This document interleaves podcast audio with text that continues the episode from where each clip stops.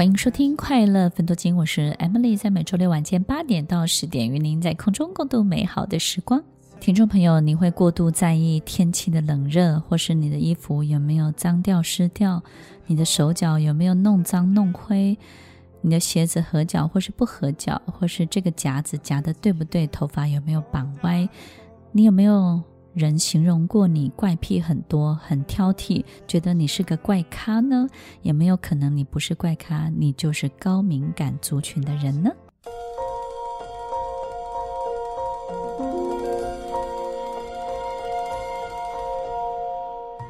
欢迎收听《快乐分多金》，我是 Emily，在每周六晚间八点到十点，与您在空中共度美好的时光。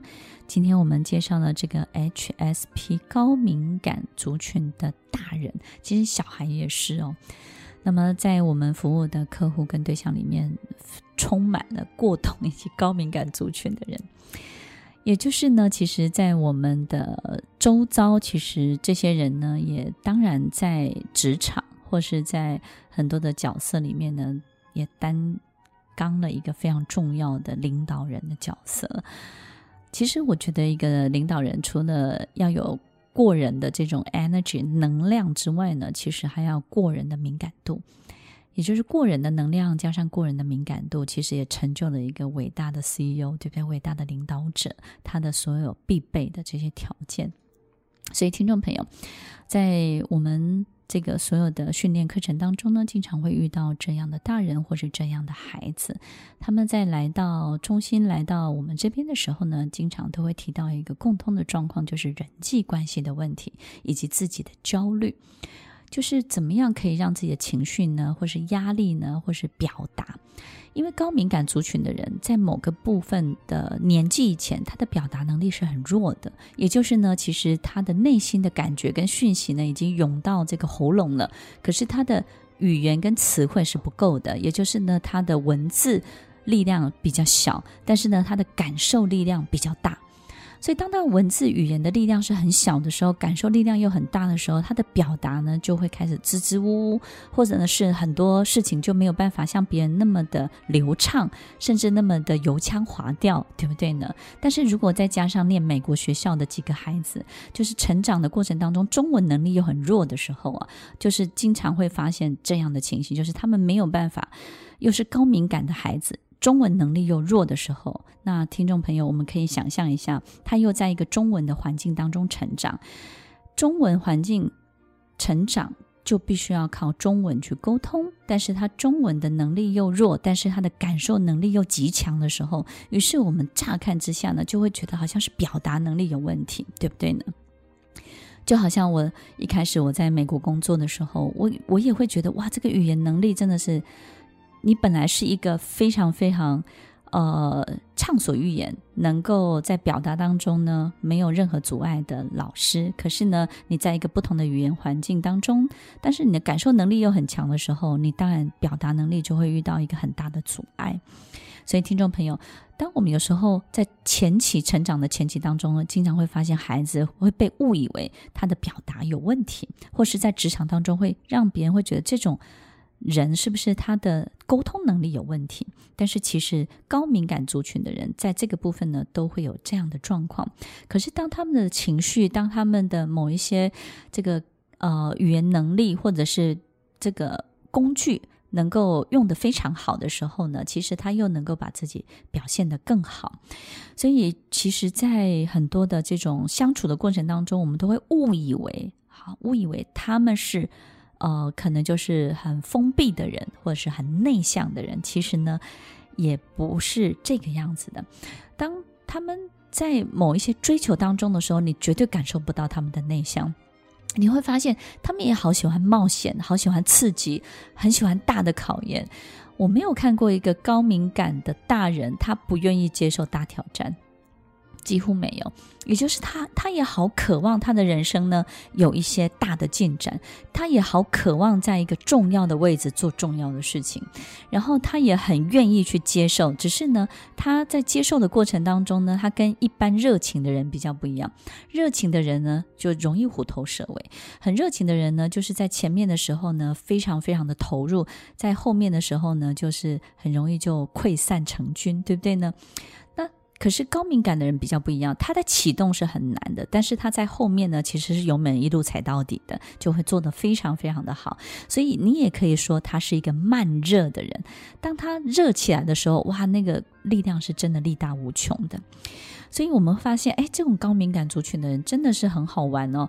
你会发现他有很容易受到惊吓，因为他经常处在一种备战状态，对不对？他走在路上哦，你你不要说走在路上哦，他走在办公。室的这个 partition 的中间，你只要突然的喊他一下，他都会吓一跳的。所有你觉得你要给他的惊喜，对他而言都是极大的惊吓。所以你会发现，哇，这、这、他、他、他、他到底在做什么？他、他怎么可以焦虑到这种程度？可是听众朋友，他就是这样，他永远在一种紧张、焦虑跟备战的状态当中，所以。我们会以为这样的人应该不喜欢变数，不喜欢变动吧？其实听众朋友刚好相反，他们不是喜不喜欢，他们是习惯变数，习惯变动。没有变动，没有变数，他也会焦虑到极点。他会一直想，那变数跟变动到底什么时候要来？什么时候要来？都快来了吧？快来了吧？应该应该就要来了吧？应该就要来了吧？如果变数跟变动都没有来的时候，他就因为受不了了，他就赶快制造一个变数跟变动，告诉自己来了来了，就这样。所以。听众朋友，你会觉得这种人太可爱了，对不对？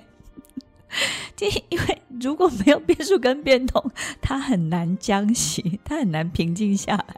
所以你如果一直都没等到，他就赶快自己制造一个。所以我们会发现，在办公室、在职场当中，怎么有些人永远都会自己去制造一些意外？就会发现奇怪，他那那个。那个坑到底是哪里来的？是怎么弄来的？对不对？好奇怪的一种性格反应，但是也蛮可爱的。当我们了解他们了之后，我们就知道他那种高度焦虑、高功能焦虑、高度焦虑的行为之下产生的所有一个很奇怪的、我们无法理解的这种行为。那当然，他们的情绪反应也很大，所以呢，其实在，但在也说的很快哈，所以听众朋友，其实你会发现，哇，他他发脾气的时候也很很很不得了，但是呢，他平静的时候又收的速度也很快，都是瞬间的事情。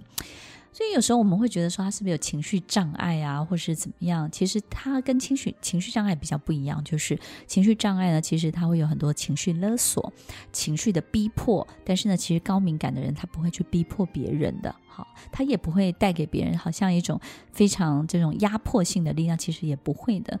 其实高敏感族群的人在学习当中，在他的大脑使用的程度当中呢，都是相当相当活跃的。我们刚刚有提到，其实他们在思考很多事情是全面性的，但也因为全面性以及全面的各个角度，全部把它模拟过一遍，也造成他犹豫不决的个性，对不对？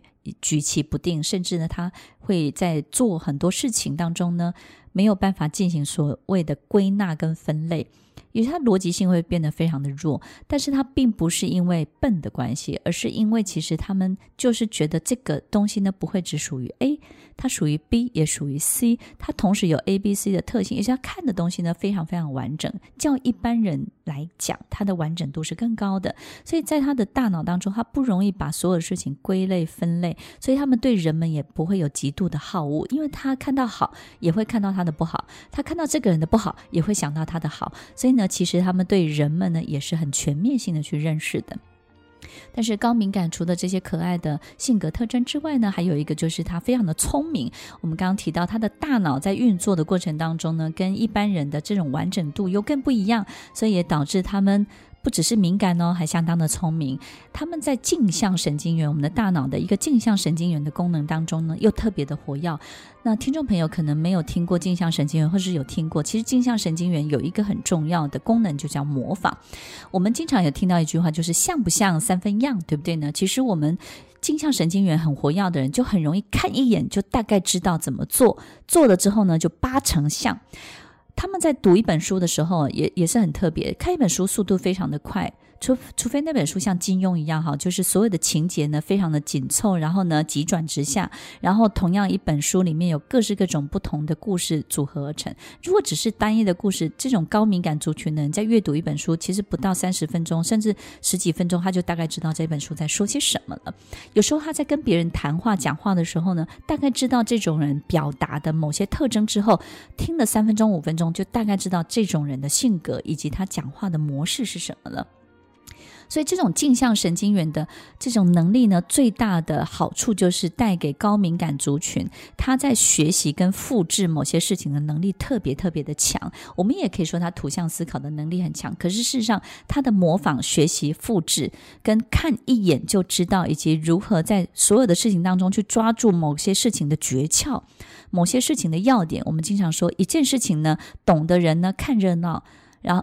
不懂的人看热闹，懂的人呢看门道。那么高敏感族群是专门看门道的，也就是呢，他很容易在一个事情当中知道重点是在哪里。所以，听众朋友，这种镜像神经元的功能相当相当的活跃，也让所有的 HSP 高敏感族群的人呢，他也有一种能力哦。这种能力是什么呢？各位想想看，他能够大概从一个大致的状况之下感知重点是什么。也就是让一个事情本身看一眼之后，模仿出它的重点，模仿出它的要诀，模仿出它的关键跟诀窍，对不对呢？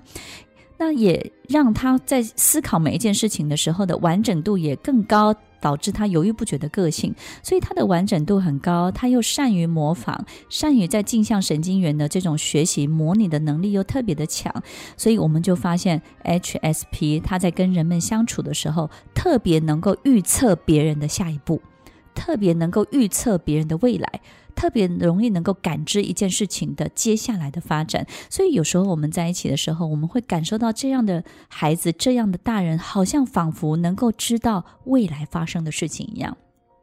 那这种预测的能力呢，其实是来自于模仿，来自于对一个事情理解的完整度。所以，其实高敏感族群的人们在许多职场当中的表现，或是行业当中的类别的表现呢，都会比较是先知，或者。就是在一个部门当中呢，去担任一种比较领导，因为领导人就必须要提早到下一步，提早到未来，对不对？从未来来领导现在的人们，所以其实他们在职场当中也会担任这些比较重要的角色。那如果你问我说，高敏感族群呢，最适合担任什么样的行业？我觉得命理师是最最适合的，或者是呢，智商辅导心理师，或者是医生。其实我觉得各行各业都非常重要，哪怕你今天是当一个会计师。如果你能够提供给客户一个非常好的预测，我相信呢，客户也能够得到很好的参考。你说是不是呢？所以，听众朋友，如果你是高敏感族群，你要知道我们的困难在哪里，以及我们要面对的考验是什么。我们之所以焦虑不安，到底是为了什么？但是我们最大的好处是什么？我们最大的优点是什么？我们为什么可以走到未来？但是呢，我们也可能对于现在的不安的程度会比别人高一点，有好有坏，有期待，但。是呢，也有压力。在我们面对未来的时候呢，要知道自己来到这个世界的任务是什么。所有高敏感族群的人们呢，因为特别能够理解别人的心情，特别能够收到最多的讯息，特别能够感知到最多最多的一切，所以呢，我们也特别容易爱哭，特别容易感动，特别容易能够感受到很多很多事情。所以，听众朋友，如果你是高敏感族群，你要记得，你是来这个世界。提早感受这个世界的美好，然后呢，当我们提早感受到这个世界的美好，就要把这个美好让它发生，让它出现在现在，用这个美好来引领、来领导所有现在的不安的人们。所以，如果你能够提早感受到美好，那么你的任务就是把这个美好带给这个世界所有不安的人们哦。欢迎收听《快乐分多金》，我是 Emily，我们等一下再回来。听完今天的节目后，大家可以在 YouTube、FB 搜寻 Emily 老师的快乐分多金，就可以找到更多与 Emily 老师相关的讯息。在各大 Podcast 的平台，Apple Podcast、KKBox、Google Podcast、SoundOn、Spotify、Castbox 搜寻 Emily 老师，都可以找到节目哦。欢迎大家分享，也期待收到您的留言和提问。Emily 老师的快乐分多金，我们下次见，拜拜。